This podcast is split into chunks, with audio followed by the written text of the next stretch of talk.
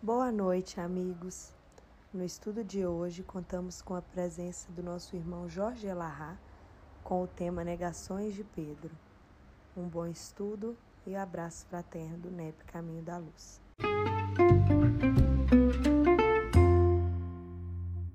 É, gente, então vamos lá, né? Para a gente não perder tempo. Boa noite para todo mundo.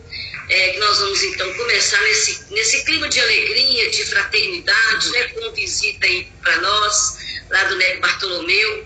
Né? A gente está muito feliz de poder é, comungar esse, esse, com esse grupo é, que vem, que é uma sementinha do nosso aqui, né? Então vamos fazer a nossa prece para iniciar, o pessoal vai chegando aí, vai pegando, né?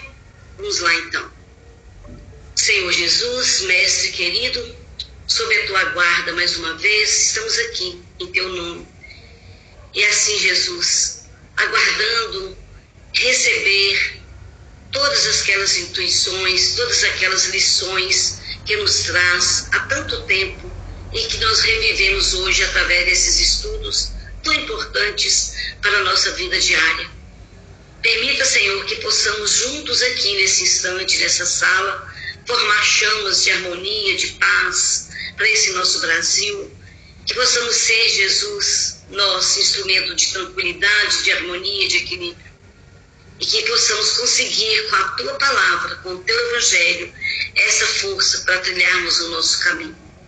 Muito obrigado, que essa noite seja abençoada, que Achemos guarida em nossos corações para os teus ensinamentos todos os dias.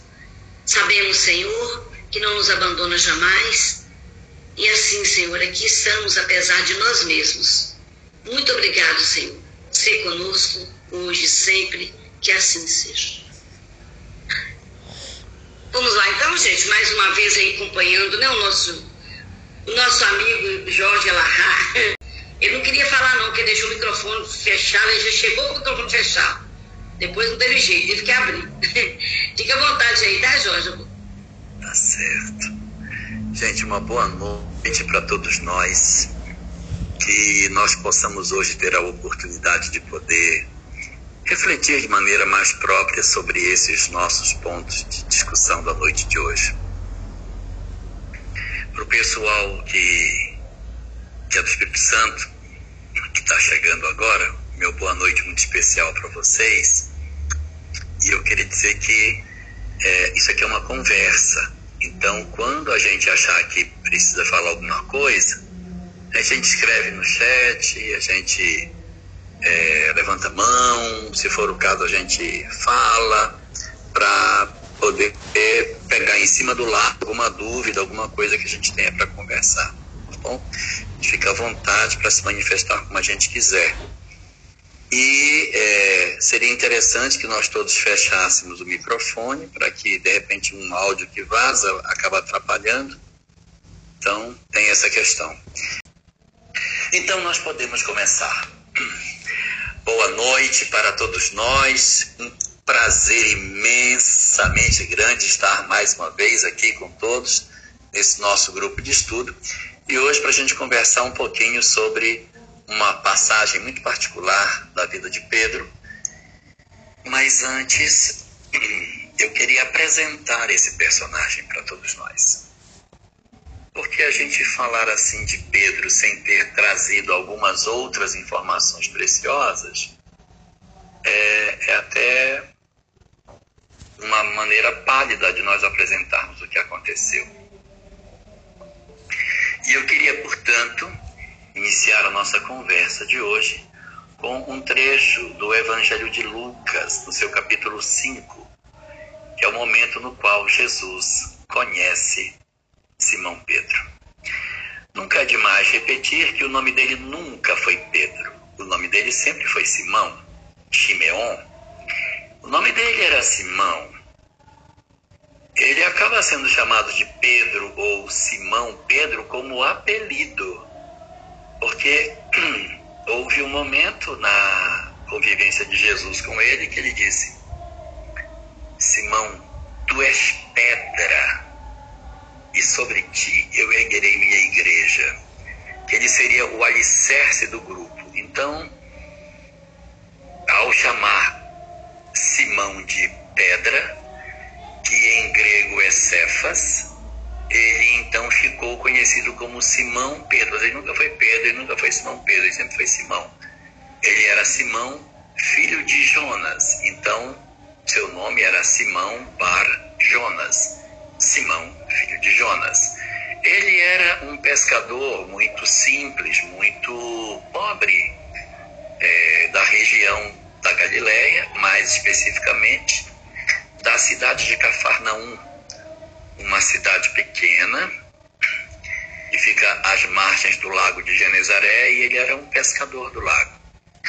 Essa cidade, Cafarnaum, é um nome muito típico daquela região. É, ali naquele ambiente, eles usam muito as cidades com nomes de Cafarnaum, Cafar, na frente, né, na frente do nome. Cafar significa aldeia, vilarejo, ah, povoado. Então, Cafarnaum, vilarejo de Naum. A Sâmia, ela vem de uma cidade do Líbano que se chama Kfar Dunin, vilarejo de Dunina. Só que é um pouquinho mais ao norte, no Líbano. Mas é Kfar também, Kfar Naum, Kfar Dunin. E tem várias outras Kfar por ali. A dele era Kfarnaum, que nós chamamos de Cafarnaum. E é nessa cidade de Cafarnaum que vai se dar o momento através do qual Jesus e Pedro se encontram pela primeira vez e que está narrado no Evangelho de Lucas, no seu capítulo 5.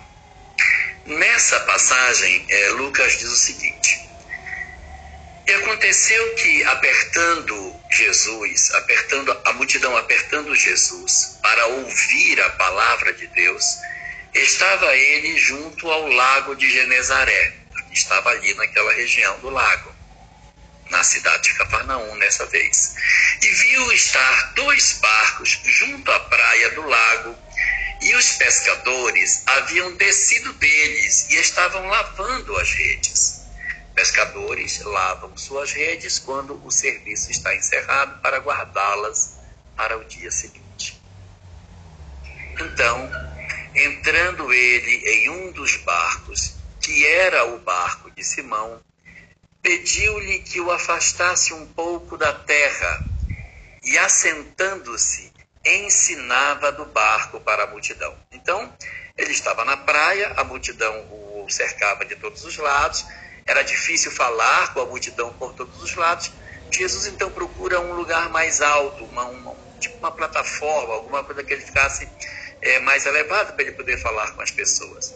Jesus então, ah, vendo dois barcos à beira da praia, sobe em um deles. O barco que ele sobe é exatamente o barco de Simão. E entrando num dos barcos, que era o de Simão, pediu-lhe que o afastasse um pouco da terra para que ele ficasse um pouco mais afastado e dali pudesse pregar para as pessoas e ninguém ficasse nas suas costas, ele pudesse enxergar o público para o qual ele falava. Então ele afasta um pouco da terra e assentando-se, Jesus senta no barco, ele dali ensina para a multidão. Então veja que primeiro, o primeiro movimento dele é falar para as pessoas é pregar para as pessoas, é ensinar para as pessoas. Depois que ele termina a fala, vem a segunda parte do encontro dele com Pedro. Até aqui, nada de extraordinário. E quando ele acabou de falar, ele disse para Simão: Faze-te ao mar, faze-te ao mar alto e lançai as vossas redes para pescar. Agora que ele pregou, pedia para que Pedro jogasse as redes do mar para pescar. E Simão então respondeu: Mestre, temos trabalhado por toda a noite e nada apanhamos. Nada apanhamos. Nós trabalhamos a noite inteira. Não pegamos nada. Mas, sobre a tua palavra, irei ao mar e lançarei as redes. ele estava lavando as redes porque eles já tinham voltado da lida e não tinham pegado nada. Passaram a noite inteira tentando pegar, não pegou nada. Aí Jesus vai e diz: vai para o mar e joga a rede.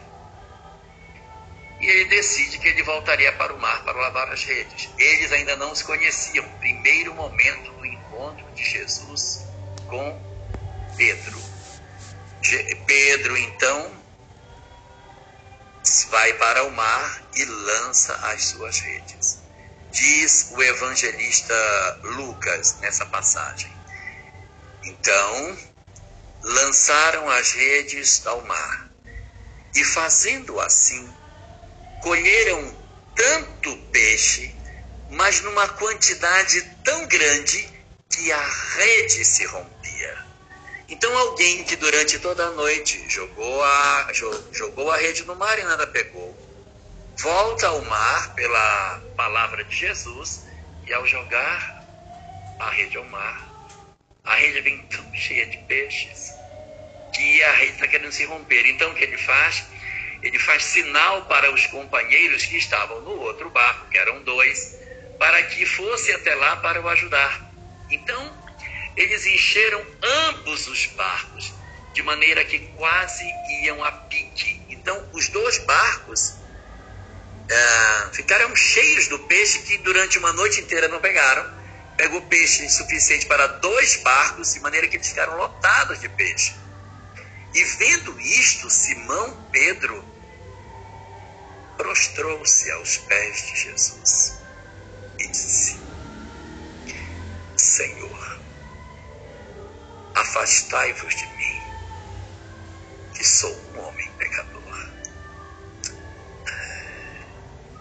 Então, no primeiro evento de encontro de Jesus com Pedro, na primeira oportunidade que a gente tem de assistir o encontro desses dois homens, a emoção que toma conta de Pedro é tão grande que quando ele percebe a pesca que ele havia conseguido realizar, ele se prostra aos pés de Jesus. Senhor, afastai-vos de mim, porque eu sou um pecador. Então Pedro já na, no começo da sua vida pública com Jesus, no começo desse momento no qual ele tem a oportunidade de conhecer o Cristo, ele já está dizendo aí que ele é um homem pecador e que ele não tem méritos para ficar próximo de Jesus. E a resposta do Cristo é que ele se junte a ele para que se torne um pescador de homens.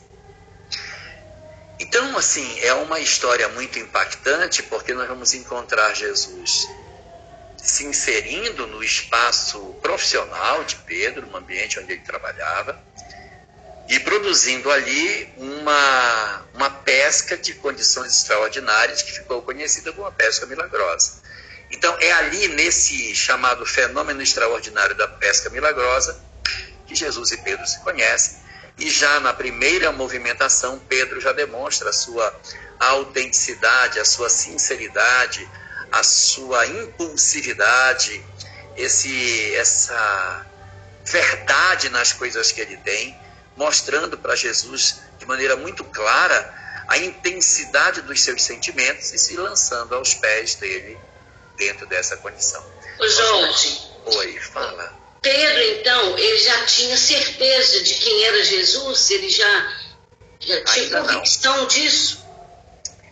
Ainda não. Na verdade, é, Israel tinha muitos homens extraordinários, muitos rabinos impressionantes. Ele pode ter reconhecido em Jesus um rabino especial, um homem extraordinário, mas não necessariamente nesse momento vê-lo como Messias, mas porque muitos homens que vieram antes de Jesus fizeram atos incríveis. Então, uma pesca milagrosa não seria em princípio, motivo suficiente para vê-lo como sendo o Messias, mas poderiam já enxergar dali ele como sendo um enviado de Deus. Um homem que tinha alguma conexão com o divino. Então, é, essa, essa, essa primeira ocorrência que a gente tem e que demonstra todo esse aspecto assim impulsivo de Pedro, vai acompanhá-lo durante toda a vida pública de Jesus. Vamos assistir durante toda a vida pública dele é, fenômenos semelhantes e, ao mesmo tempo, uma cumplicidade muito grande de Pedro com o Cristo. O colégio de discípulos era formado, como nós bem sabemos, por 12 integrantes. Mas dentro desse colégio de 12 havia um colégio menor. Tinha um colégio de 12, mas tinha um colégio pequeno, formado por três discípulos, que foram os discípulos que acompanharam os fenômenos mais impressionantes que Jesus produziu. Então, é, esses três discípulos são Pedro, Tiago e João. Pedro, o apóstolo, Tiago e João, filhos de Zebedeu, Tiago maior e João o evangelista, esses três dos seus discípulos constituíam uma espécie de, de núcleo duro, no qual, diante do qual os fenômenos mais impressionantes do ponto de vista mediúnico aconteciam. São eles que estão na transfiguração do Monte Tabor. São eles que estão na cura da filha de Jairo eles estão em vários fenômenos dessa natureza. É muito comum nas, nos fenômenos assim mais mediúnicos, mais anímicos, os fenômenos espirituais mais intensos, chamados milagres, a presença de Pedro, Tiago e João ser um elemento muito recorrente. Então ele vai participar de fenômenos muito fortes da vida do Cristo. Ele vai estar presente, ele não é um, um, um discípulo periférico que aparece, ah, aparecesse que ninguém falou mais nada dele. Judas Tadeu, por exemplo, que era um dos discípulos de Jesus. Tem muito diálogo dele. Tem muito que dizer. Natanael, Simão Cananita.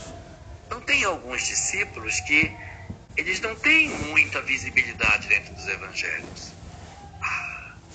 Mas Pedro, o apóstolo, meu Deus, como Simão é uma figura frequente dentro das narrativas que os evangelistas fizeram.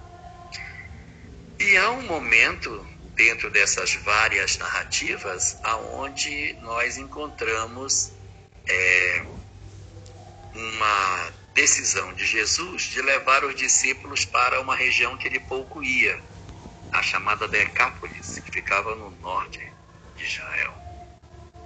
Decápolis porque eram dez cidades com características mais gregas, por isso que era Deca de dez, polis cidades, dez cidades. Então a Decápolis ficava no norte de Israel, ao lado direito, mais ao oriente da Galiléia. A Galiléia desse lado e a Decápolis do lado assim para a direita.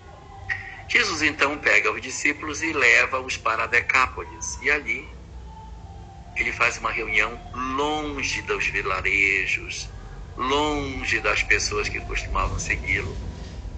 E ele, nessa reunião, pergunta aos discípulos: Quem o povo diz que eu sou? E aí os discípulos começam a dizer: Ah, uns, uns dizem que tu és Elias, outros dizem que tu és Jeremias, outros dizem que tu és algum dos profetas que ressuscitou. E aí então Jesus pergunta: tá, e vós? O que dizeis que eu sou? Eu sou quem? E aí é quando Pedro apresenta-se nessa reunião e diz: Tu, ó, tu és o filho do Deus vivo, tu és o Messias. E aí é, a gente já percebe nesse momento do Evangelho, que é bem depois da pesca milagrosa, que Simão Pedro já estava convencido de Jesus ser o Messias. Aí, Conceição, já é um momento diferente daquele que você havia comentado no princípio. Aquele outro lá, ele ainda não, não tinha nenhuma prova específica de que Jesus fosse o Messias. Então, ele diz que ele era o Messias e Jesus diz: Bem-aventurado és tu, Simão Barjonas, porque não foi nem o sangue e nem a carne que te revelou isso, mas meu Pai que está nos céus. Dizendo para ele que quem havia se utilizado dele para fazer essa expressão dessa, dessa fala havia sido o mundo espiritual superior. E na sequência, Jesus, avaliando que a mensagem já havia alcançado o objetivo que ele queria, que as pessoas já estavam é, convencidas de que ele era o Messias, a mensagem já havia chegado no lugar que ele queria que chegasse, nos corações que ele tinha interesse. Então, ele diz para os discípulos: Bom, então agora está na hora de eu ir para Jerusalém. Porque ele não entrava em Jerusalém com frequência. Se a gente for observar nos evangelhos, ele entrou pouquíssimas vezes em Belém.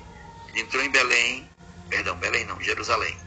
Entrou em Jerusalém para ser circuncidado aos oito dias, ia para Jerusalém nas Páscoas, como dizem os evangelistas, durante o período de sua infância, vai aos 12 anos, aonde ele tem a possibilidade de, aos 12 anos, é, ter um contato mais específico com os doutores da lei, nesse período de, que é considerado como se fosse o bar mitzvah dele, que seria a celebração da sua passagem de menino para adulto, aquele, aquela cerimônia de ser indagado pelos sacerdotes é comum, é uma cerimônia comum no Bar Mitzvah, você estuda uma espécie de catecismo e vai responder perguntas já pré-estabelecidas. A questão é que ele, de certa maneira, responde coisas muito além daquelas que estavam previstas, então é, ele acaba surpreendendo os sacerdotes. E ele teria ido depois, em uma das festas, segundo o Evangelho de João, ele vai, ele vai numa das festas, a festa dos tabernáculos, e depois vai na Páscoa. Ele tem pouquíssimas aparições dentro de Jerusalém. Aí ele diz: Agora eu vou a Jerusalém na Páscoa. O filho do homem será entregue aos sacerdotes para ser morto, crucificado. E aí, o Pedro não quer que ele vá. Não, mas não, mas não pode, o senhor não vai.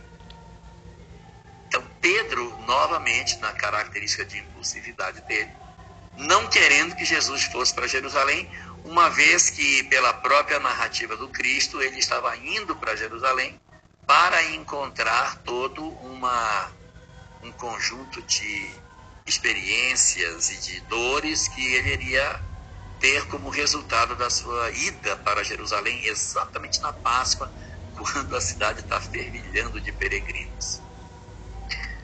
Bom, Jesus faz o que disse que ia fazer. Se você ler o Evangelho de Mateus, ele vem saindo da Decápolis e a cada capítulo ele está mais próximo de Jerusalém, vem descendo do norte para o sul, até que ele entra em Jerusalém. Nessa ida para Jerusalém, ele passa uma semana em Jerusalém, a famosa Semana Santa, com uma quantidade muito grande de episódios que se dão nesse período, né? muitas, muitos encontros, muitas falas, porque é uma semana muito bem relatada nos evangelhos, com muitos fatos, muitos atos, muitas conversas, muitos ensinamentos, muitos confrontos, muitos discursos, muitas falas de Jesus. É muito rico, é como se quando ele entra em Jerusalém, as narrativas se tornam muito mais fecundas e os evangelhos dispensam capítulos inteiros para essa chamada semana na qual Jesus estaria pela última vez em Jerusalém. Muitos encontros, muitos confrontos, muitos diálogos, muitos fenômenos, muitos milagres, muita coisa vai acontecer nessa única janela de tempo de domingo até a sexta-feira da sua crucificação. Começa com o domingo de Ramos, depois vem uma série de episódios no templo, curas, tanques de Betesda, mulheres adultas. Meu Deus, uma conjunção de vários fatores vão acontecer nessa janela de tempo, até que ele então reúne na quinta-feira, depois do famoso discurso profético, seu sermão profético, em que ele fala sobre o futuro da humanidade. Ele reúne seus discípulos pela última vez. Eu fico assim às vezes pensando, sabe? vinda do Cristo é um evento planejado há milhares de anos. Posso até dizer que milhões de anos antes já se desenhava a ideia de que o Cristo planetário, num dado momento, viria para encarnar entre os homens. É um momento mágico, um momento magno da sua passagem pela Terra, a sua última noite. Imagine que é você fazer um planejamento durante milênios. E aquela vai ser a última noite da sua permanência entre os homens. Ah, se fosse eu, que soubesse que só teria aquela noite para poder estar entre as criaturas humanas, porque no dia seguinte a crucificação iria me tirar da condição carnal, ainda que eu continuasse existindo. Não o que eu faria. Aí eu acho que eu pegava um cavalo e saía gritando na rua. Perdoa os inimigos! Perdoa os inimigos! Existe vida após a morte! Vida após a morte! Deus é misericordioso! Eu acho que eu nem dormiria nessa noite para entregar tudo que eu pudesse, porque seria a última das oportunidades que eu teria. Mas o que surpreende na personalidade de Jesus é que ele, sabendo de todas essas coisas, o que, que ele escolhe fazer na noite que antecede a sua crucificação? Ele janta com os amigos. Ele chama os amigos para um jantar. E nesse jantar ele vai dar as últimas instruções. Ele vai oferecer os últimos ensinamentos que ele tem e que estão registrados no Sermão do Cenáculo de maneira bastante intensa pelo evangelista João, que é muito rico com relação a esse período da vida do Cristo, a essas esses momentos que ele teria vivido entre nós, no dizer da narrativa dos evangelhos. Então, é ali no Evangelho de João que a gente encontra muitas informações sobre o que, que teria é, acontecido nesse dia. E aí a gente vai observar que, segundo a narrativa de Mateus, quando eles estão reunidos nesse jantar, eles estão celebrando a Páscoa judaica, porque quem conhece de cerimônia judaica observa que ali naquela, naquela passagem está se dando uma cerimônia de Pessah, ou seja, a Páscoa judaica, pelo aquilo que está acontecendo, eles estavam numa celebração de Pessa, Seda de Pessa. E aí, o evangelista Mateus diz o seguinte: é, Jesus, reunido com eles, começa a falar que ele vai embora, ele vai se despedir deles, ele está indo. E aí Pedro diz assim: Senhor, eu nunca me escandalizarei de ti. Os outros podem até se escandalizar, mas eu, eu nunca me escandalizarei. Ele, ele sempre tem essas tiradas de arrobo de falar o que pensa, de ser intenso nos seus sentimentos. Ele fala, ele se expressa, ele é muito verdadeiro, ele é até muito impulsivo nas suas falas. E ele diz: Senhor, ainda que todos se escandalizem de ti, eu nunca me escandalizarei. Ainda que seja necessário que eu morra, que eu morra contigo, eu não te negarei. E todos os discípulos disseram a mesma coisa, quer dizer, eles estão ali e Jesus está dizendo que ele vai partir, que ele vai deixá-los por conta da, do momento que ele vai viver. E Pedro então sai com essa de que ele o defenderia. E Jesus, em resposta a essa fala de Pedro, diz: Pedro, em verdade eu te digo que ainda nesta noite, antes que o galo cante, tu me negarás três vezes. O que é muito surpreendente, porque o cara estava dizendo que daria a vida por ele. E Jesus diz: Você vai me negar três vezes antes que o galo cante. Ainda era noite. Era no meio da. no começo da noite. Então, presumivelmente, durante a madrugada, ele teria a oportunidade de negar Jesus três vezes. E Jesus disse para ele: Você vai me negar. Vai me negar. Essa mesma passagem, quando ela é narrada pelo evangelista João, que é um evangelista que tem uma riqueza muito grande dessa parte final da vida do Cristo. Ele consegue entrar em ambientes onde os outros não entram. Ele escreve com muito mais detalhes essa, essa parte da história de Jesus. O Sermão do Monte não está em Mateus. As parábolas estão poucas. Perdão. O Sermão do Monte não está em João. As parábolas poucas estão em João ele não tem muito dessa questão dos grandes discursos de Jesus, não aparecem no seu evangelho. Mas esses atos mais íntimos, essas reuniões com os discípulos, esses momentos assim de maior troca nos diálogos íntimos do Cristo com os seus discípulos, João é riquíssimo. E é exatamente no Evangelho de João que trata também da parte da Santa Ceia, e desses momentos da prisão que nós vamos encontrar detalhes excepcionais. E ele conta essa passagem do qual Jesus conversa com Pedro. E ele conta assim: Jesus diz: Eu estou indo para a casa do Pai, para onde eu vou agora, não podeis ir e tal. E aí Jesus assim: Senhor, para onde tu vais? E Jesus lhe disse: Para onde eu vou, tu agora não podeis me seguir, mas depois tu me seguirás. Então disse Pedro: Por que, que eu não posso te seguir agora, Senhor? Por ti eu darei a minha vida. Por ti eu darei a minha vida. Responde Jesus: Tu darás a tua vida por mim? Ah, Pedro, na verdade, na verdade eu te digo, que não cantará o galo enquanto não me houveres negado três vezes. Então a narrativa de João e a narrativa de Mateus trazem muita similaridade com relação a esses aspectos.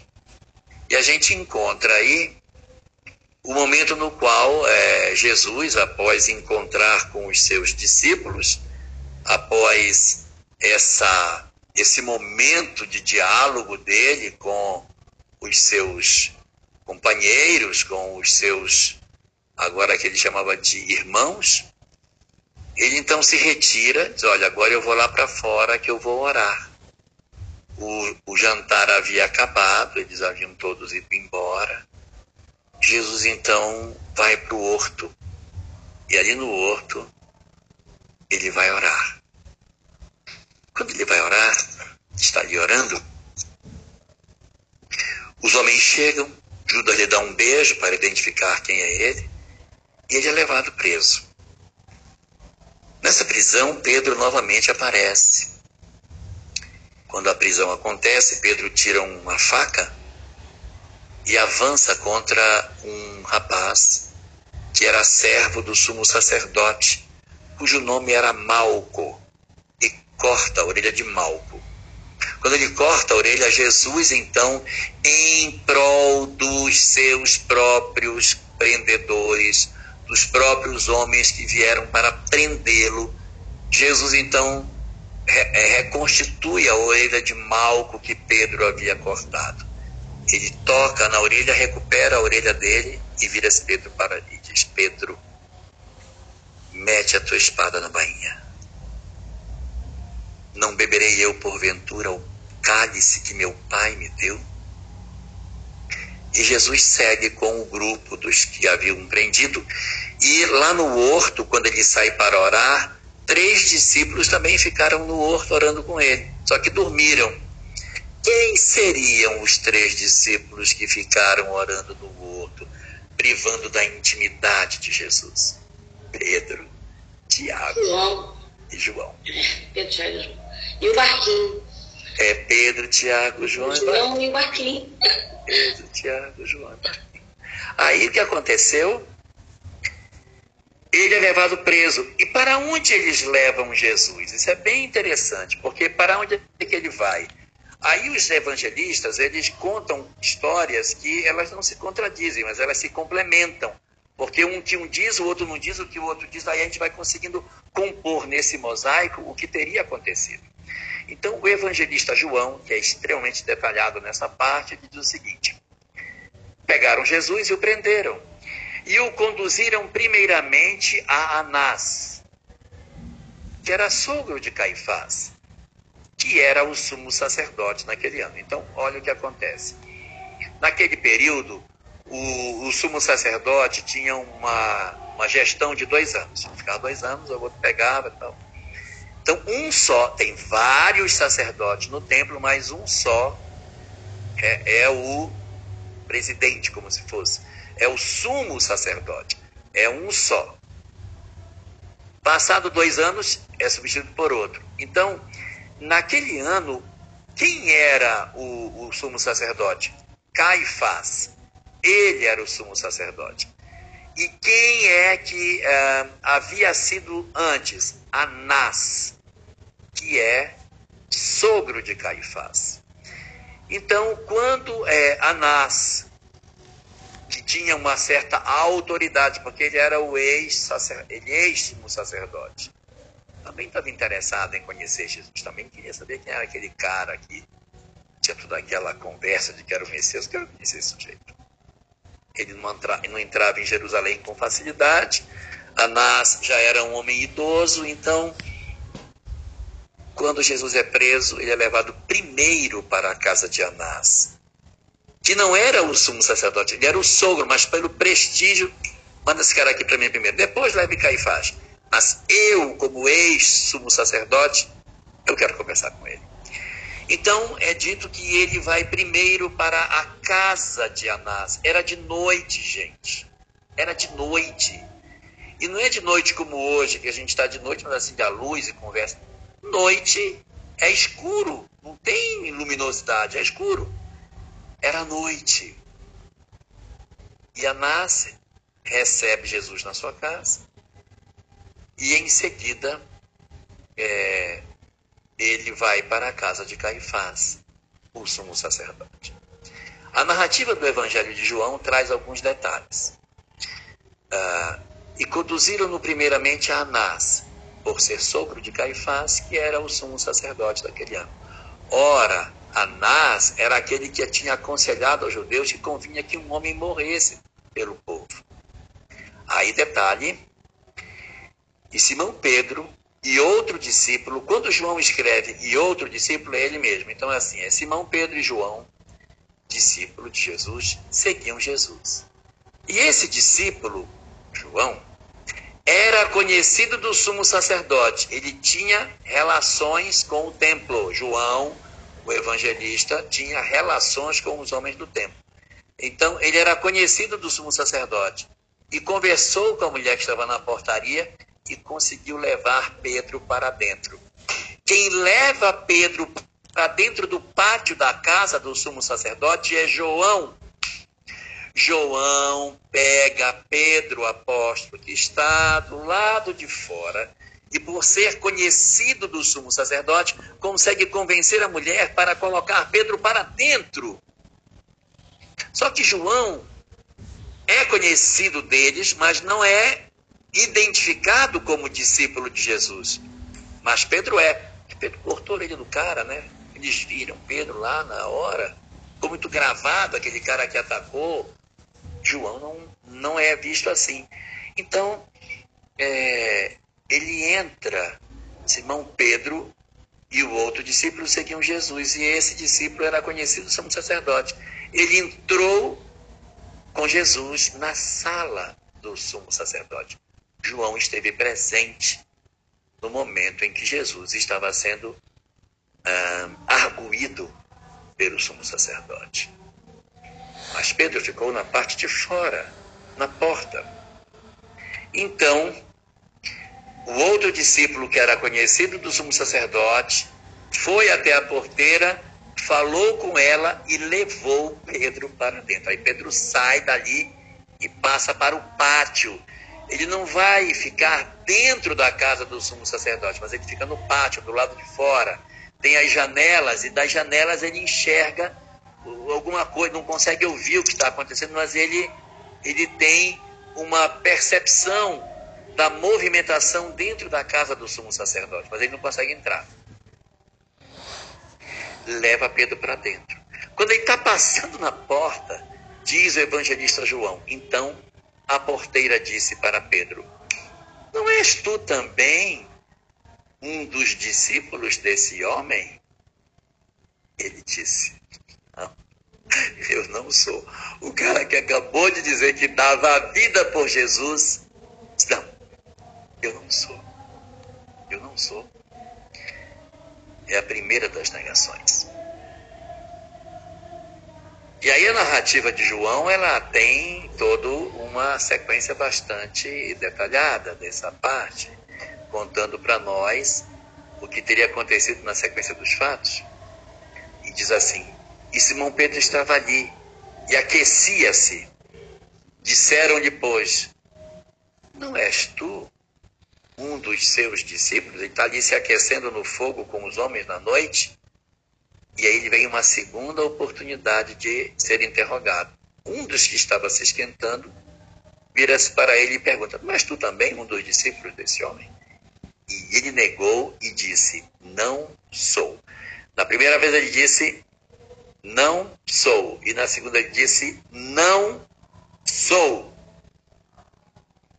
E um dos servos do sumo sacerdote parente daquele a quem Pedro havia cortado a orelha, tá vendo só? Cortou a orelha, ficou marcado. Aquele parente do cara que o Pedro cortou a orelha, disse: Eu não te vi no horto também com ele? E Pedro o negou outra vez e logo o galo cantou. Então aqui você tem as três negativas de Pedro na visão de João, nesse detalhe que João coloca, e o galo cantando dentro dessa condição de entendimento da história. Quando a gente pega o evangelista Marcos, ele traz alguns enriquecimentos sobre essa questão. Marcos é um evangelho que é muito parecido com o evangelho de Mateus, mas eu não sei porquê ele é muito parecido, mas ele sempre coloca uma frase ou outra que, nossa, olha que chave que esse cara deu. Vejam só o Evangelho de Marcos, como é que conta essa ida dos homens levando Jesus para a casa de Caifás. Olha o que ele diz. Marcos agora. Marcos diz assim: E levaram Jesus ao sumo sacerdote. Ele não se refere a Anás. Ele não fala, nenhum dos outros fala que ele teria ido para Anás depois de Caifás. E levaram Jesus ao sumo sacerdote. E aí, a chave que João não conta, mas que Marcos conta. Olha o que ele diz. E levaram Jesus ao sumo sacerdote. E ajuntaram-se todos os principais sacerdotes, anciãos e escribas então ele foi na casa de Caifás, não para uma conversa com Caifás. Eles reuniram o sinédrio na casa de Caifás. Ele juntou a galera na casa de Caifás e foi feito um interrogatório de Jesus fora do ambiente do templo. Eles pegaram Jesus, levaram para a casa de Caifás e fizeram uma extraordinária na casa de Caifás juntou os principais dos sacerdotes. Os principais dos sacerdotes são os membros do Sinédrio. E aqui o texto diz assim: ajuntaram-se todos, Teotó, todos. Se são todos os principais, é o Sinédrio inteiro. Então ele leva o Sinédrio, leva os anciãos e leva os escribas. Meu Deus. E Pedro seguia de longe, até dentro do pátio do sumo sacerdote, e ele estava sentado com os servidores, aquecendo-se no lume. E aí, novamente o detalhe de Marcos, e os principais entre os sacerdotes e todo o concílio, que no caso aqui é o sinédrio, buscavam algum testemunho contra Jesus para o matar e não achavam. Olha só. Aqui, é, o olhar de Marcos já nos iluminou, mostrando quem estava dentro do ambiente. Já João, que priva da intimidade, passa Pedro para dentro do pátio e entra na sala e assiste o julgamento de Jesus na presença dos sacerdotes. Então vejam como a gente vai enriquecendo essa narrativa. Aí diz aqui uh, Mateus. Mateus conta assim: Ora, Pedro estava assentado fora, no pátio, e aproximando-se dele uma criada, bate com a história de João. E João disse que a mulher que estava como porteira, quando ele passou, ela perguntou. E era uma criada. Aqui diz, ó. Ora, Pedro estava assentado fora no pátio, aproximando-se dele uma criada, disse: ah, tu também estavas com Jesus, o Galileu. Tu também estavas com ele. Aí segue o evangelista. Mas ele negou diante de todos, dizendo: Eu não sei o que dizes. Eu não sei o que tu dizes. O cara tinha acabado de dizer que morreria por ele. Eu não estou nem sabendo o que você está dizendo. Eu não sei o que dizes. No Evangelho de Marcos, na hora que está acontecendo isso, Marcos diz que quando a mulher indagou, ele negou, dizendo: Eu não o conheço, nem sei o que dizes. E saiu ao alpendre e o galo cantou.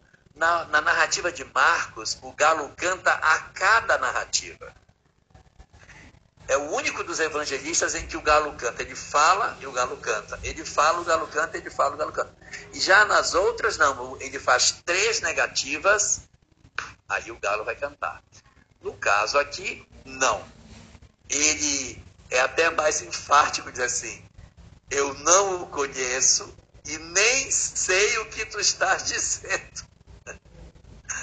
Aí, na sequência dessa batida,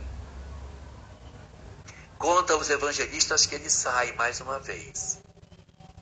E saindo para o vestíbulo, outra criada o viu. Aí já é uma outra criada. E disse: Este também estava com Jesus, o Nazareno. E ele negou outra vez, com juramento. Eu juro, botou juramento na fala. Eu não conheço tal homem. E,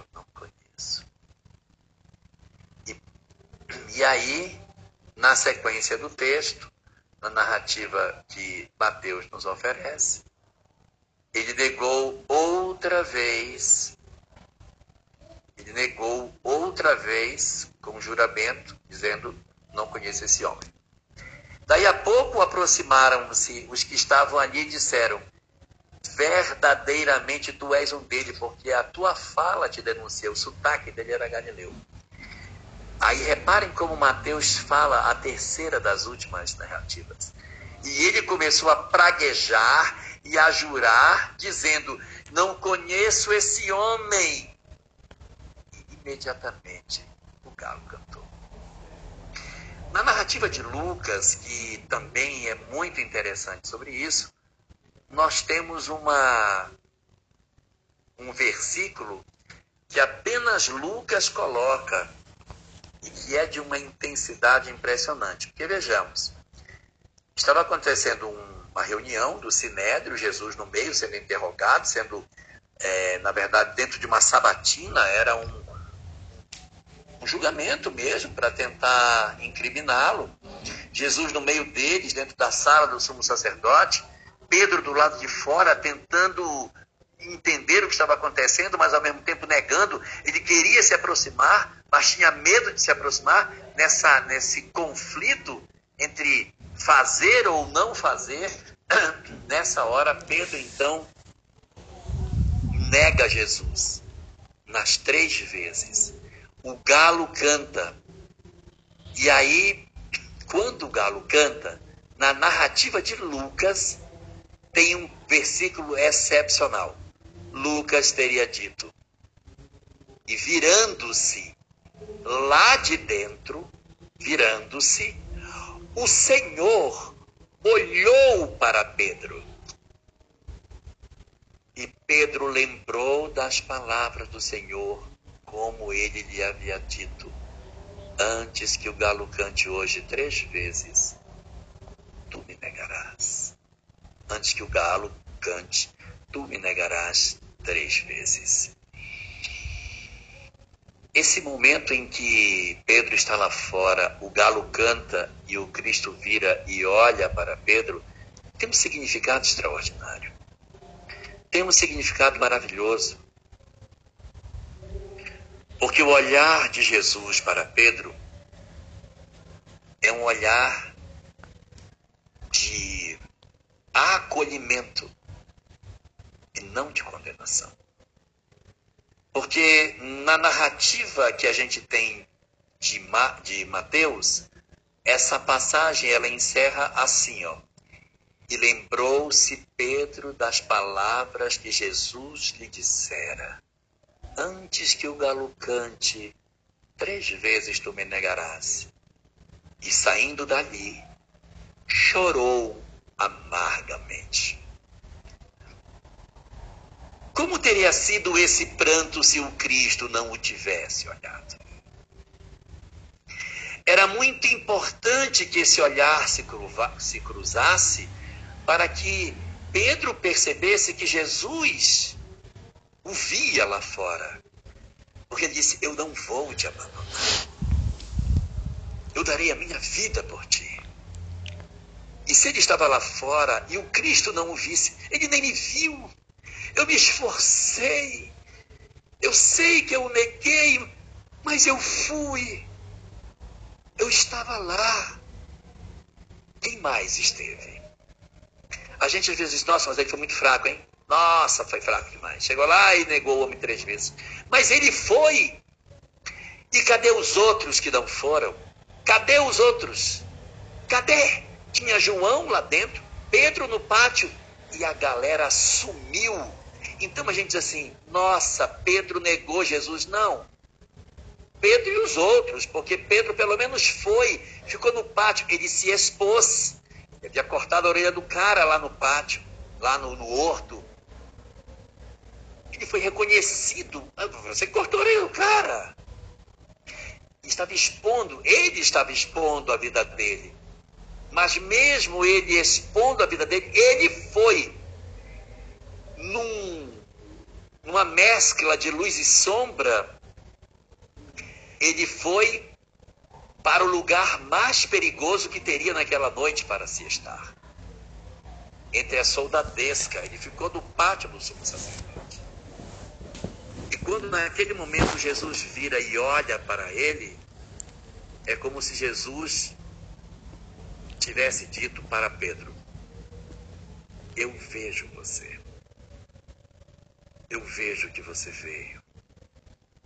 Eu sei que você está aí fora. Eu sei que você está fazendo o que você pode dentro das possibilidades que você tem. Por um ângulo, eu poderia dizer que ele é um fracassado, porque ele negou o homem que ele disse que ele daria a vida por ele.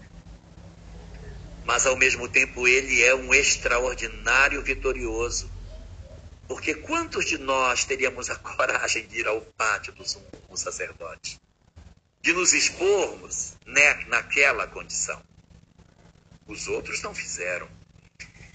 Então, na hora que o Cristo se vira e olha para Pedro, é uma validação do esforço que ele fazia. Porque se ele ficou no pátio olhando para dentro, o que é que ele queria? Ele não poderia soltar Jesus. Ele não poderia tirá-lo de lá de dentro. O que poderia um pobre pescador de, da Galileia fazer se esse homem estava cercado pelos sacerdotes, pelos senhores do templo, pela soldadesca? Aqueles que prenderam Jesus eram soldados do templo que estavam aquartelados na casa daquele que era o sumo sacerdote. Mas ele foi lá. Ele enfrentou seus medos, cheio de medo, cheio de medo. Mas ele foi.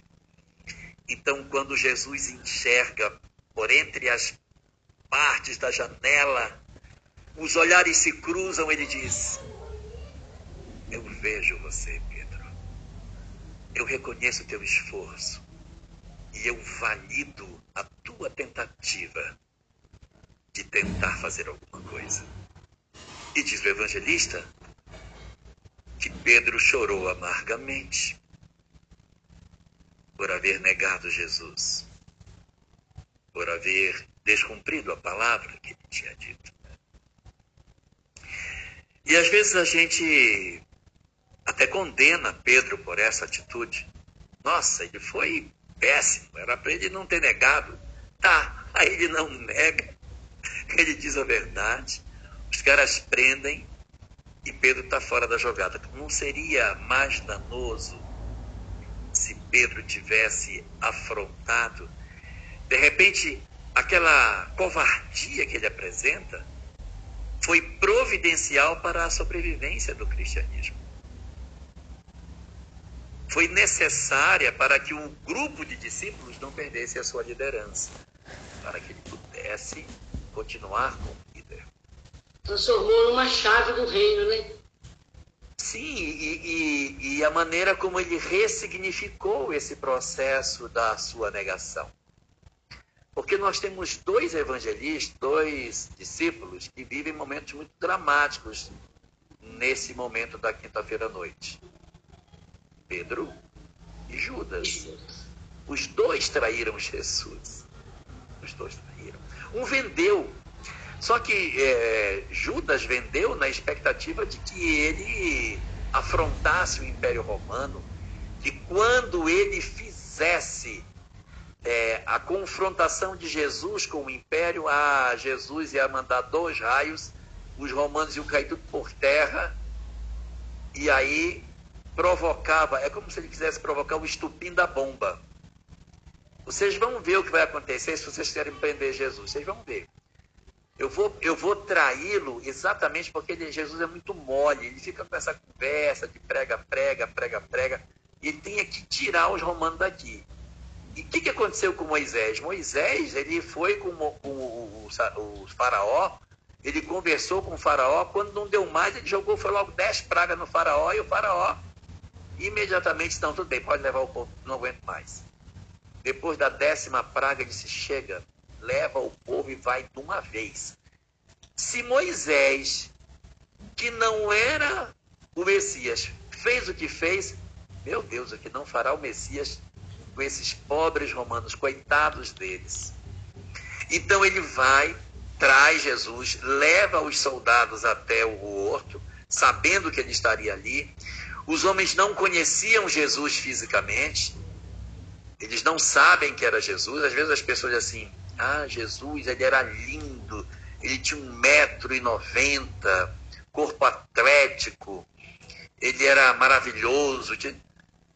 Se ele fosse fisicamente muito diferente dos homens de sua época, não precisava que Judas desse um beijo para identificá-lo.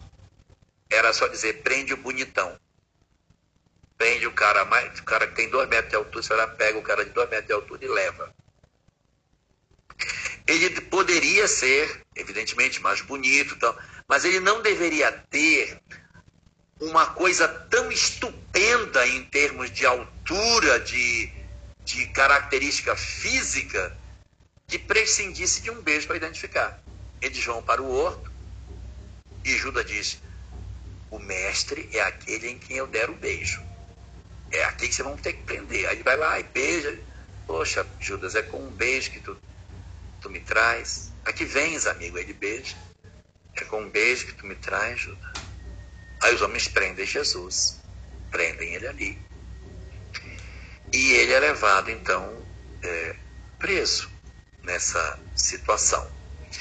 O que, o que salta aos olhos dentro da dinâmica desse processo é que Judas, após a prisão, fica esperando que Jesus jogue uma bomba ninja e massacre, esmague os homens. Quando no, na Bíblia o, mandaram um exército para prender Elias, ele pergunta: quem é que vocês querem? Não, eu quero prender Elias. Não vou. E todos os homens que vinham para prendê-lo caíram mortos. Aí mandou um segundo exército, aconteceu a mesma coisa. Então, ora, se o Elias, que também não era Messias, fez o que fez, que não fará o Messias. Só que o que, que acontece? Eles prendem Jesus e não acontece absolutamente nada. Nada, gente. Ele se entrega e segue de maneira bastante cordata com os seus é, prendedores. Judas cai numa frustração tão grande porque ele percebe que ele não havia agido de maneira correta. Quando ele vê que Jesus tinha sido preso e que não tinha dado certo o plano dele, ele cai em si e volta aos sacerdotes: Olha, eu quero trocar de volta, eu não quero mais. Me devolve o homem, eu devolvo as moedas para vocês. Então, não, não, não. Negócio está feito, ninguém vai fazer. Não, mas eu não quero mais. Aí ele diz uma frase: Eu pequei traindo sangue inocente. Aí que ele cai em si, que não era para ter feito o que ele fez. Ele insiste com os sacerdotes para que os sacerdotes peguem o dinheiro e os sacerdotes negam. Não aceitam. Desesperado, Judas pega as 30 moedas de prata, que era o preço para comprar um escravo, joga as moedas no pátio do templo e vai se matar. Os sacerdotes pegam as moedas e agora a gente vai fazer com essas moedas. Aí um deles disse: Olha, a gente não pode jogar no ofertório porque é moeda advinda de sangue, porque é dinheiro da compra de um homem. Então não podemos colocar na oferta. Vamos fazer o seguinte: vamos comprar um, um lote de terra para fazer um cemitério para estrangeiros. Ah, boa ideia. Aí a gente pega aquelas 30 moedas, compra um pedacinho de terra para ser um cemitério para os estrangeiros que poderiam morrer por ali. Então, muito bem. Judas não suporta o peso da culpa. Judas não aguenta ah, lidar com a própria responsabilidade do que ele havia feito. E aí o evangelista conta que ele procurou uma árvore para se enforcar. No livro de Atos dos Apóstolos, diz que Judas se matou pulando de um precipício. Então há uma contradição nessas duas histórias. Ou ele se matou se pendurando numa árvore, ou ele se matou pulando de um precipício. Para que não exista contradição entre as narrativas bíblicas, os filmes que mostram a, pa, a paixão de Cristo, vocês podem observar, o Judas está enforcado sempre numa árvore que fica num precipício. Pode dar uma olhada. É sempre uma encosta, e tem uma árvore assim pendurada na encosta, e está enforcado nessa árvore da encosta. Por quê? Porque é um precipício e ao mesmo tempo uma árvore. Então é o, foi a solução que os os exegetas encontraram para encaixar as duas coisas e não ter contradição. Mas ele não sabe lidar com a dor, ele não sabe lidar com a frustração de ter agido de maneira equivocada.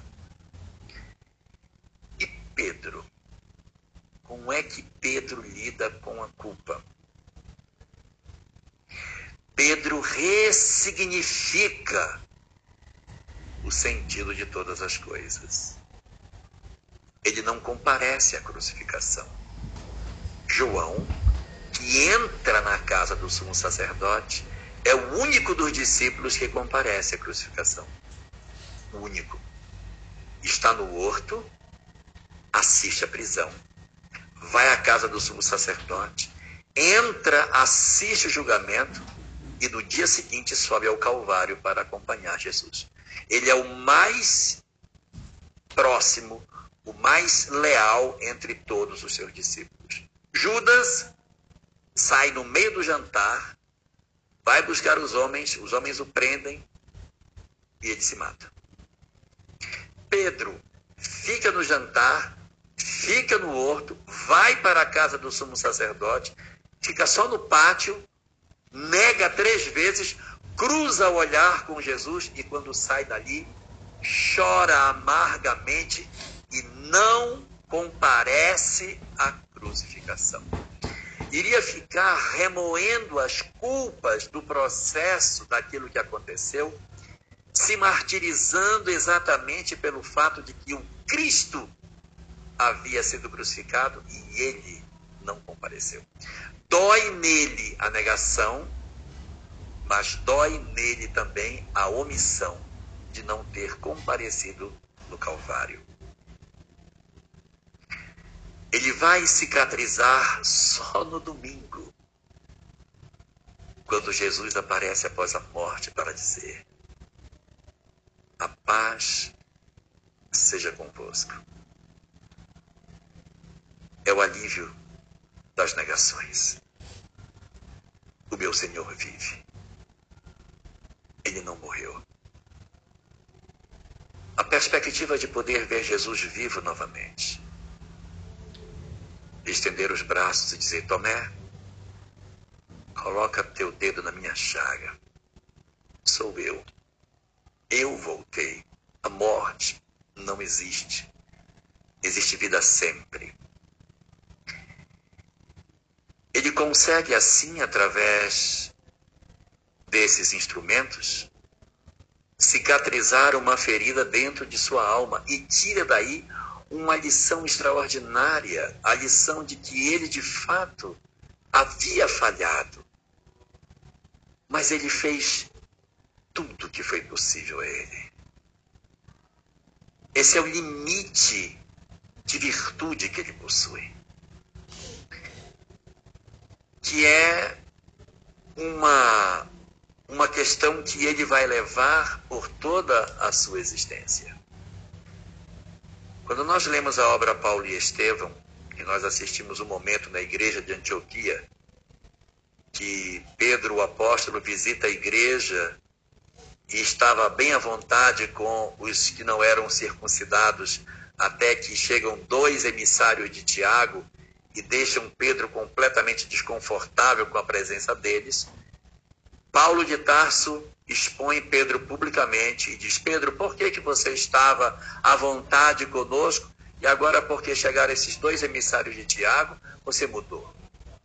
Eu gostaria que você se explicasse para todos nós por que, que você mudou de postura depois que eles chegaram. Nossa, é uma, uma questão muito constrangedora que Paulo coloca. Pedro fica numa saia justa diz: Não, mas eu vou responder. Barnabé não quer que ele responda. Não, peraí, Pedro, Paulo, não, Paulo, por favor, você está expondo, você está expondo Simão. Não, não estou expondo não, ele vai ter que responder, por que, que ele está fazendo isso? Não está certo? Ele estava comendo conosco na mesa, agora ele senta na mesa separado, só porque os dois chegaram. Eu quero que o Pedro fale, ele aceita ou não aceita quem não é circuncidado? E fica um, um climão dentro da igreja, e Pedro então se levanta e diz, não, eu preciso falar meus, meus irmãos, eu não sou um modelo de virtude. Eu neguei o Senhor. Olha, já tinham passado décadas. Mas a história da negação ainda visitava o consciente dele. E ele diz: Eu neguei o Senhor. Eu não fui capaz de, de ser verdadeiro. Mas eu me reconstruí depois disso. E aprendi a reconhecer a minha fragilidade como homem. E a partir da compreensão da minha falibilidade, eu aceitei a pessoa que eu sou. Eu aceitei a porção de sombra que existe dentro da minha alma. E dessa lição ele retira um ensinamento extraordinário do reconhecimento da sua pequenez, dos seus equívocos, pede desculpa e refaz o seu caminho. Simão Pedro não simplesmente foi extremamente corajoso ao apresentar-se no pátio, ao afrontar o poder de sua época no limite das forças que um pescador poderia oferecer mas ele promoveu o encontro com a sua hominialidade, com a sua condição de homem, das suas fragilidades, a partir da interpretação que ele faz das experiências que a vida lhe deu a oportunidade de viver. E essa é a grande lição da negação de Pedro. A grande lição não é negar. A grande lição é reconhecer a coragem. Reconhecer que ele entregou o que ele podia. Porque às vezes a gente tem uma família difícil. E o nosso sonho é que os nossos filhos eles se tornem todos filhos maravilhosos. A gente coloca os nossos esforços e eles não enveredam pelo caminho do bem. E nós queremos carregar para nós a culpa das opções de vida que eles tiveram. E o primeiro movimento que a gente precisa fazer é: eu entreguei tudo que eu podia.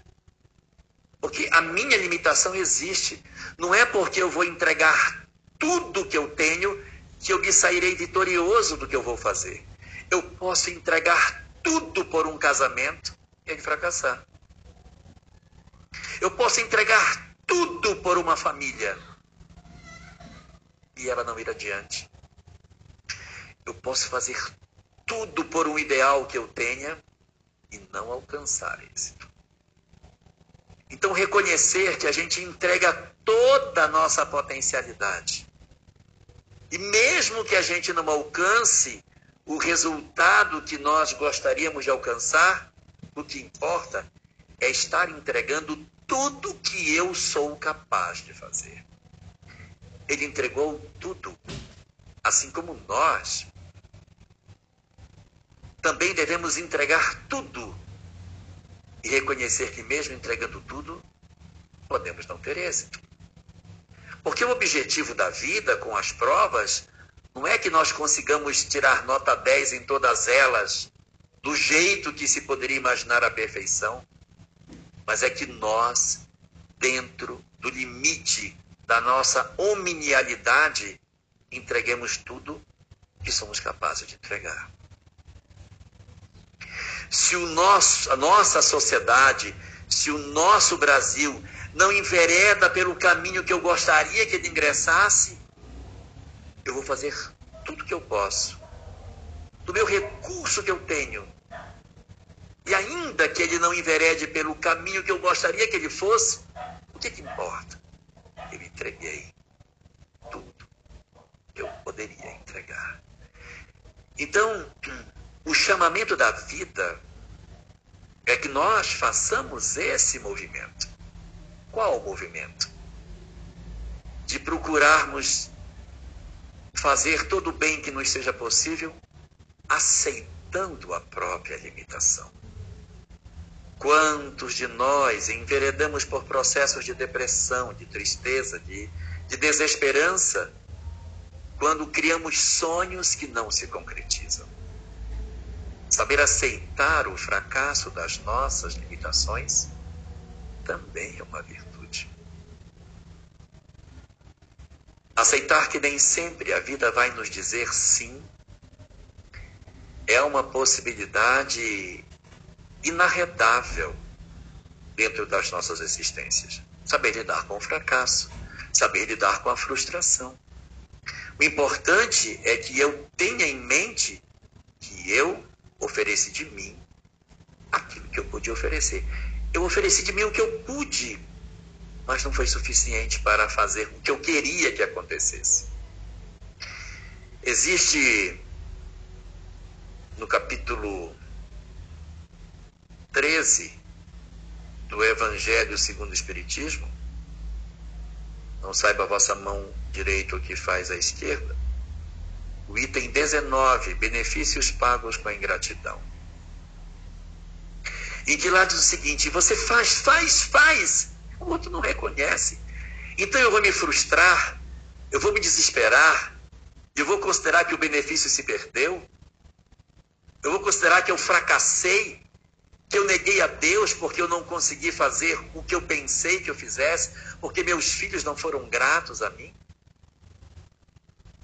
Essa não é a minha minha meta. A minha meta não é que os outros me sejam gratos. A minha meta é que eu faça o que eu tenho para fazer. Essa é a meta. Se os outros vão me entregar de verdade o que eu procuro, é outra conversa. Ai, mas eu fiz tanto e eles só me deram ingratidão. Vida miserável, que eu perdi tudo. Eu sou um fracasso. Eu não consegui cumprir a minha missão. Eu sou como um Pedro que negou Jesus. Eu não consegui cumprir a minha meta. A nossa meta não é fazer com que nossos filhos sejam exitosos. A nossa meta é não desistirmos deles, porque eles têm parcela de responsabilidade. Se eu dou toda orientação e ele não entra pela orientação que eu dei, a parcela de livre-arbítrio que cabe a ele precisa ser observada. Eu não posso achar que eu sou o responsável total por todas as coisas. Porque se eu for puxar para mim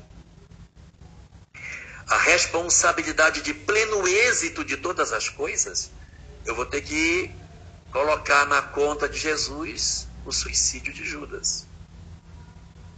Porque ele se matou.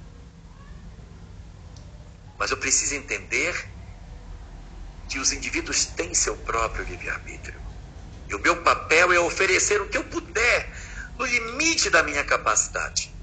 Mas o outro precisa fazer a parte que lhe compete. Para que eu não caia na ilusão de achar que eu, na imperfeição tão imensa que eu tenho, eu posso ser a representação da perfeição entre os homens. Pedro sai dessa experiência muito mais humano do que antes e muito mais capaz de entender as fragilidades das pessoas, fragilidade do ser humano, as dificuldades que a gente tem de fazer o que quer fazer pela distância entre o cérebro e o coração. Mas,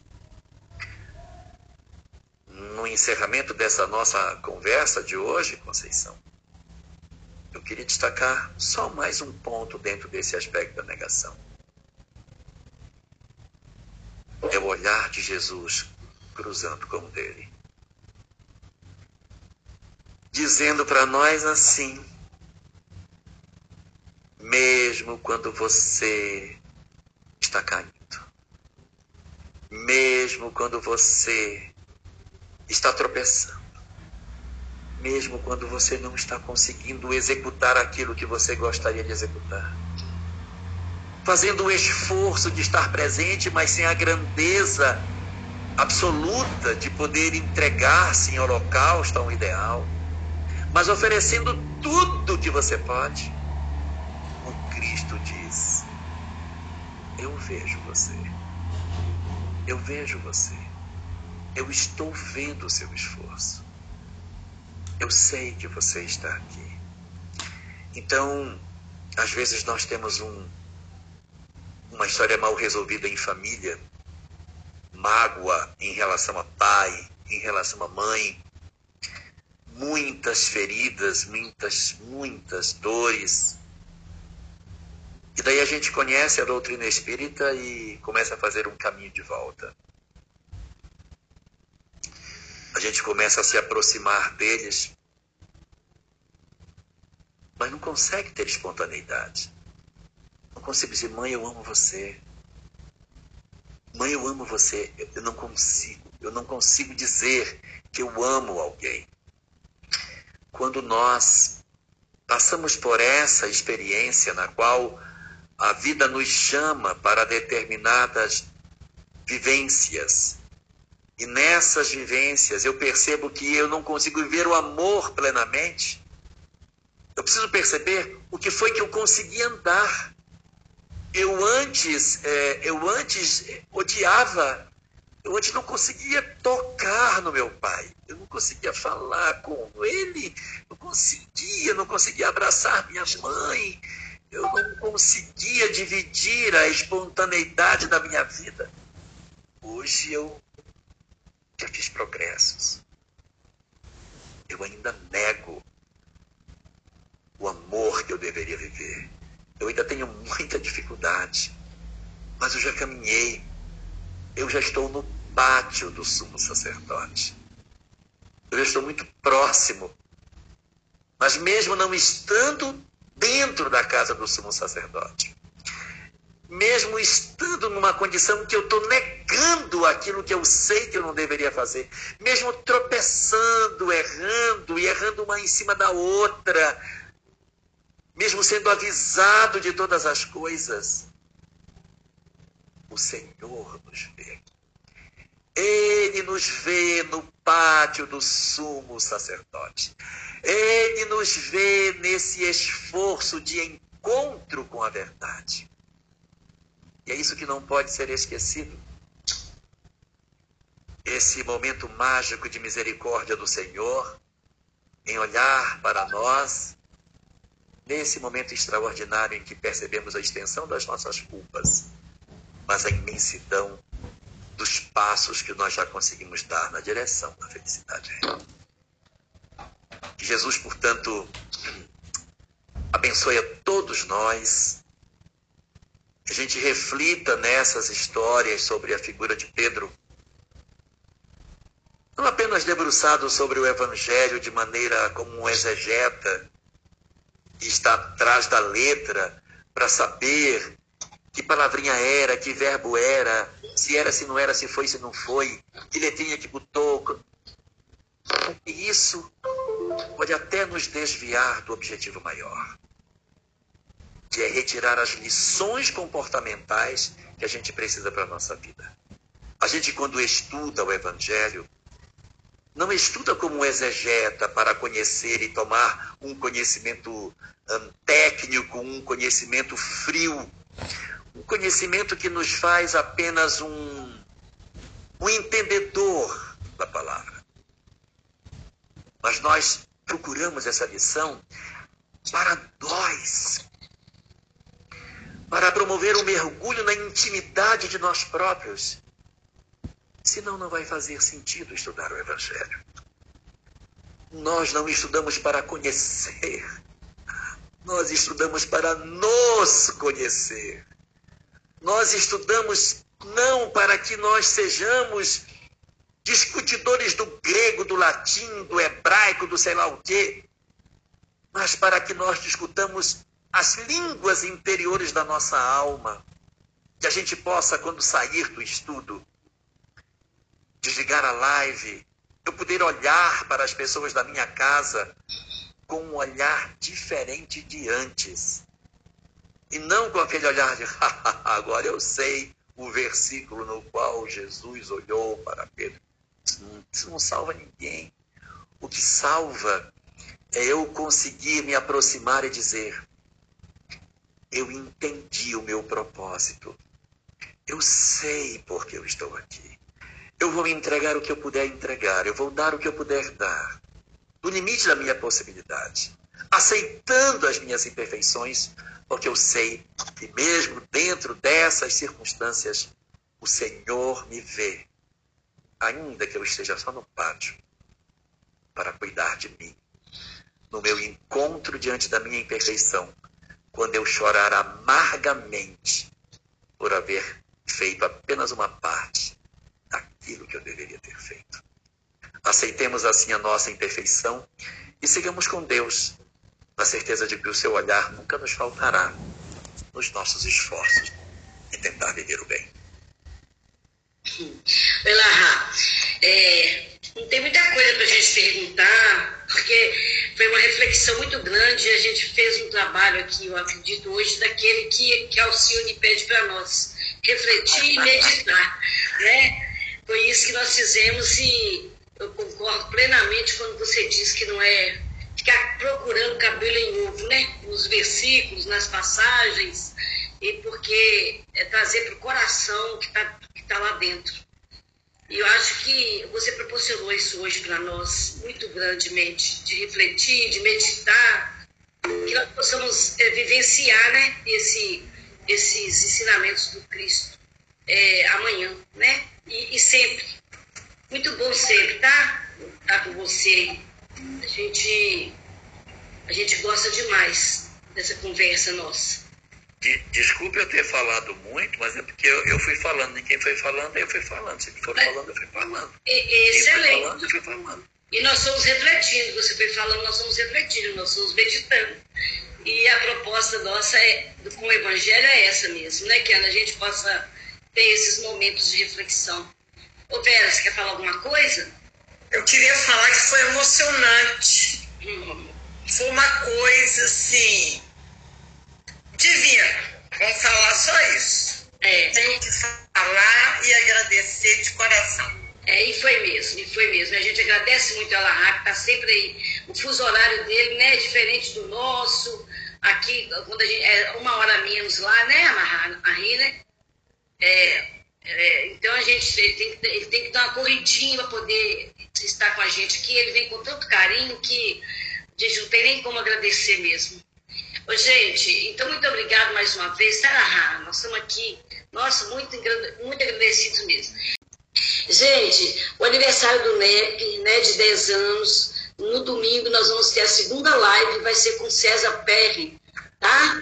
Aquela que nós tivemos com o Afonso Chagas no mês passado, dia 10, e agora nós teremos com César Perry. Vamos fazer o mesmo movimento, a gente assistir. Ele vai falar sobre o segundo princípio do NEP, que é, é que é o diálogo interreligioso.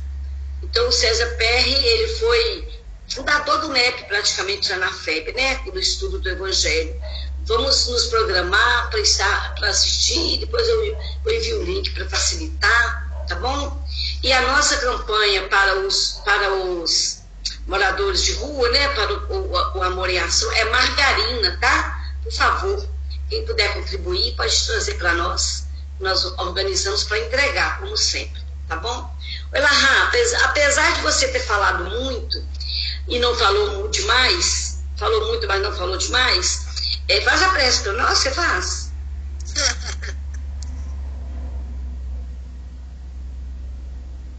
Mas abre o microfone, senão não tem jeito. Vou, vou fazer, vamos fazer. Querido Senhor,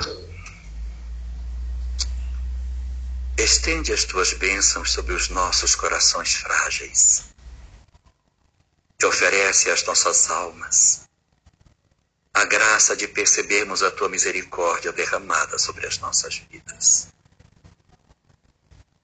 Não deixa com que as dores do mundo, as nossas lágrimas e tristezas, com as nossas próprias imperfeições, roubem de nós a certeza do teu amor por nós.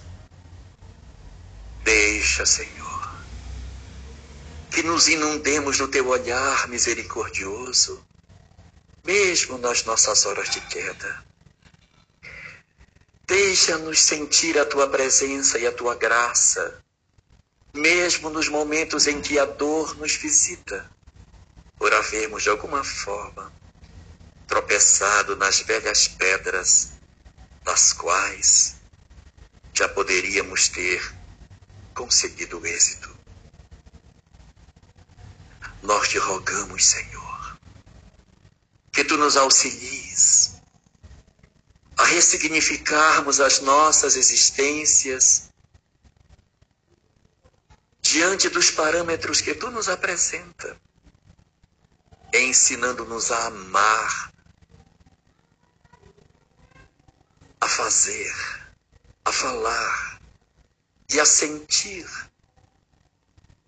mesmo que com as nossas imperfeições mas aceitando o limite das nossas próprias dificuldades.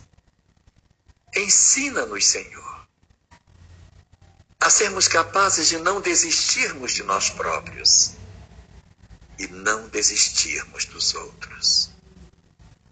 Mas insufla ânimo novo nos nossos corações a cada dia, apontando para nós o rumo da imortalidade a compreensão de que a vida continua, para que as nossas aparentes quedas, para que os nossos aparentes fracassos sejam, na verdade, interpretados por nós como grandes oportunidades para conhecermos a nós próprios e avançarmos de maneira ainda mais resoluta na busca das virtudes precisamos para encontrarmos a felicidade. Deixa-nos assim, frágeis como somos, imperfeitos como realmente reconhecemos que somos. Inundarmos-nos das tuas bênçãos e da tua misericórdia, por sabermos que tu não abandonas os teus filhos e que, a despeito do que quer que façamos, nunca estaremos apartados de ti. Dá-nos essa compreensão de que as nossas dores, de que as nossas lágrimas se apresentam como experiências necessárias para que conheçamos a nós próprios. E te rogamos que tu nos auxilies cada vez mais a avançarmos, não desistirmos, mas buscarmos de maneira cada vez mais intensa o teu olhar e a tua presença nas nossas vidas, para que o nosso choro amargo diante das nossas quedas seja compensado com a graça da certeza do teu amor e da tua misericórdia sobre as nossas vidas. Muito obrigado, Senhor. Muito obrigado, que assim seja. Agradecendo ao grupo Bartolomeu, gente, muito, muito obrigada por terem participado. Tá? Sejam bem-vindos sempre. Foi um prazer ter todo mundo aqui conosco, tá bom? Boa noite para todo mundo. Fique com Deus e vamos lá.